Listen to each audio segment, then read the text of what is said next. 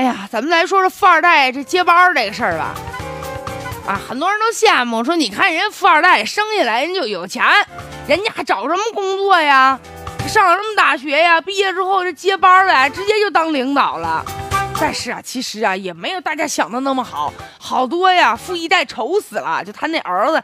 不愿意来接班儿这不嘛，就是近期关于啊多家这个国内的著名民企纷纷爆出高管层就接班儿这个事儿。目前呢，说基本上吧，还是第一代创业者再去掌权去，呃，但是年龄也都不小了，七十岁左右了，也不能一直干下去啊，得享享清福了。再者身体受不了了，我找自己儿子接班吧，没儿子不行，找女婿吧。但是让他们挺烦的，就是这个子女啊，有的不愿意子承父业，不愿意干。前段时间不爆出来吗？说这个福耀玻璃创始人叫曹德旺的，简直啊，老爷子快闹心了啊！这个年事一高，退居二线。他这大儿子，他就相中这大儿子了，他叫曹辉，就想让他接班人家大儿子死活不愿意。后来呢，这曹德旺就说：“这样吧，先让女婿接班当这总经理，完回头动员所有的人呐，去对他这大儿子进行说服工作。你说女婿都接班了，还不愿意？嗯，毕竟反正女婿跟儿子在他心目中分量可能不一样呗。最近的老曹啊，你看呐，这公司的创始人呐，带着悲情的就说呀。”说就天天说他儿子不接班那点事儿啊，说儿子不来当董事长，叫我一个老头子怎么办？你这这真是的哈，董事长还没人干了呢。要说现在呀，咱们中国大概有三百万民企的创始人都面临着接班这个烦恼。早知道大家伙都这么烦恼，你说我是不是也去学习一下关于这个企业经营啊？要不然我去呀。哎呀。咱中国人就有个什么观念呢？我去，我我这人当干爹都不带用我的，为啥呢？因为咱们不是认为这个肥水不流外人田吗？是不是？特别是民企，那那么大家业，动不动就上千万、上亿的，我给别人、给外人，你不行，算老几呀？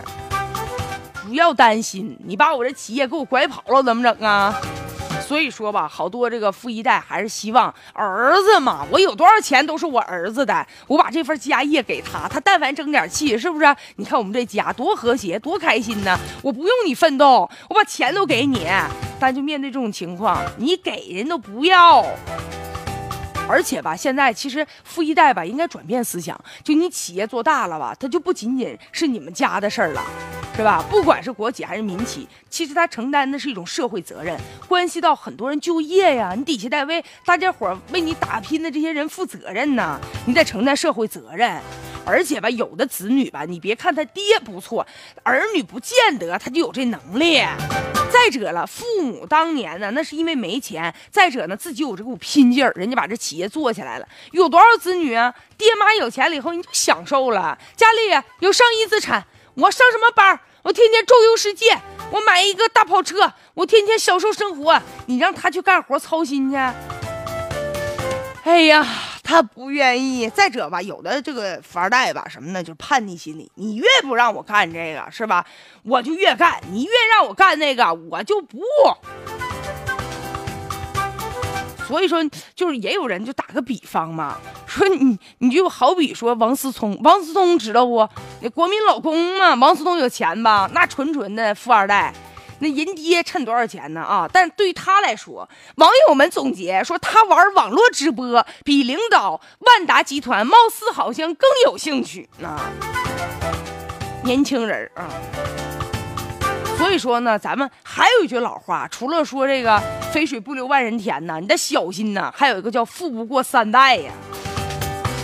其实吧，咱们可以想一想那个美国那个洛克菲勒那个家族，哎，人家确实是哈，富了好几代了，已经辉煌到第六代了。第一代呢就是石油大王，现在人家就不搞那些所谓的子承父业，就是搞的是经营专业化。我请一些职业经理人来替我们管理我们家族的企业。当然了，职业经理人我也让人家多挣一些。然后呢，至于说我的这些后代们，你们就可以自己，比如说喜欢画画、美术，你们愿意喜喜欢干嘛就干嘛。